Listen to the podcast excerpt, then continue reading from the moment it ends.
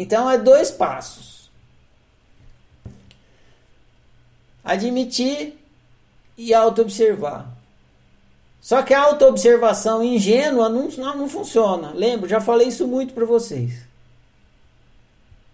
Você pega uma criança e põe ela para observar o motor de um carro.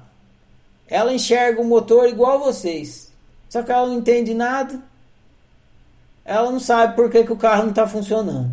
Ela não entende que, para que, que serve as velas, para que, que serve o, a gasolina, para que, que serve o motor. Ela olha, só vê um monte de coisa ali. Então a autoobservação não pode ser ingênua. Ela tem que ser uma autoobservação lúcida, com conhecimento do funcionamento da natureza humana.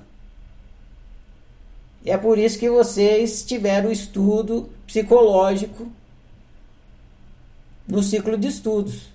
Do Quatrix, como é que funciona o Quatrix, como é que funciona o desejo, o amor, como é que funciona a casa da razão humana. Então vai vir uma situação, você admite. Aí você vai observar, mas quando você for observar, você já vai ver o Quatrix ali. Você vai, ó, a criança ali, ó ali o pai, olha a mãe, o valor, o bem, o bom, o caro, o velo. Aí o meu gabarito, aí olha só, o altruísmo positivo por causa do outro, submisso, você vai ver tudo.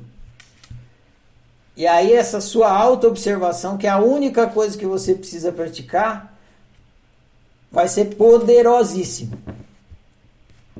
Ela vai ter um poder de cura que não teria se você simplesmente olhasse. Porque a auto-observação ingênua não funciona. Precisa ser auto-observação com autoanálise.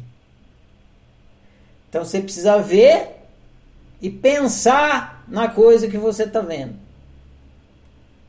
Agora, se você não tiver o material para pensar as coisas que você está vendo, você não vai conseguir pensar elas. Você não sabe que você é um quaternário, você não sabe que você, o que é desejo, você não sabe que você quer o bem, o bom, o caro o verbo, você não sabe que isso é para você e para o outro, você não sabe nada disso. Aí você vai ver, vai ser, vai ser igual a criança olhando o motor do carro que não consegue consertar o carro. Mas depois o ciclo de estudos não. Então, professor, não é muito aconselhável praticar a autoobservação existencial, neste caso. Não, não faz mal. Só que não resolve nada. Não resolve a sua vida. Porque o seu problema continua lá.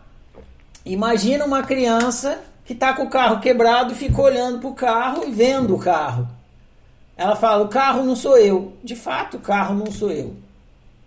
Só que eu quero andar na porra do carro. Então eu preciso entender como é que funciona o motor, o freio e tal, olhar, entender ir lá e consertar o carro, senão o carro não anda. Então a autoobservação existencial não produz bem viver, porque o seu mal viver vem do seu funcionamento psicológico. Então, se você não resolver o seu funcionamento psicológico, você vai continuar vivendo mal. O ser que existe vive através da natureza humana, através do psicológico. Se o psicológico está todo bagunçado, vai ser um mal viver, não tem como ser bem viver. Ah, mas o ser existe, tudo bem, o ser existe, mas o viver tá uma bosta. E para arrumar o viver, tem que arrumar sua mentalidade, que é o que você usa para viver humanamente.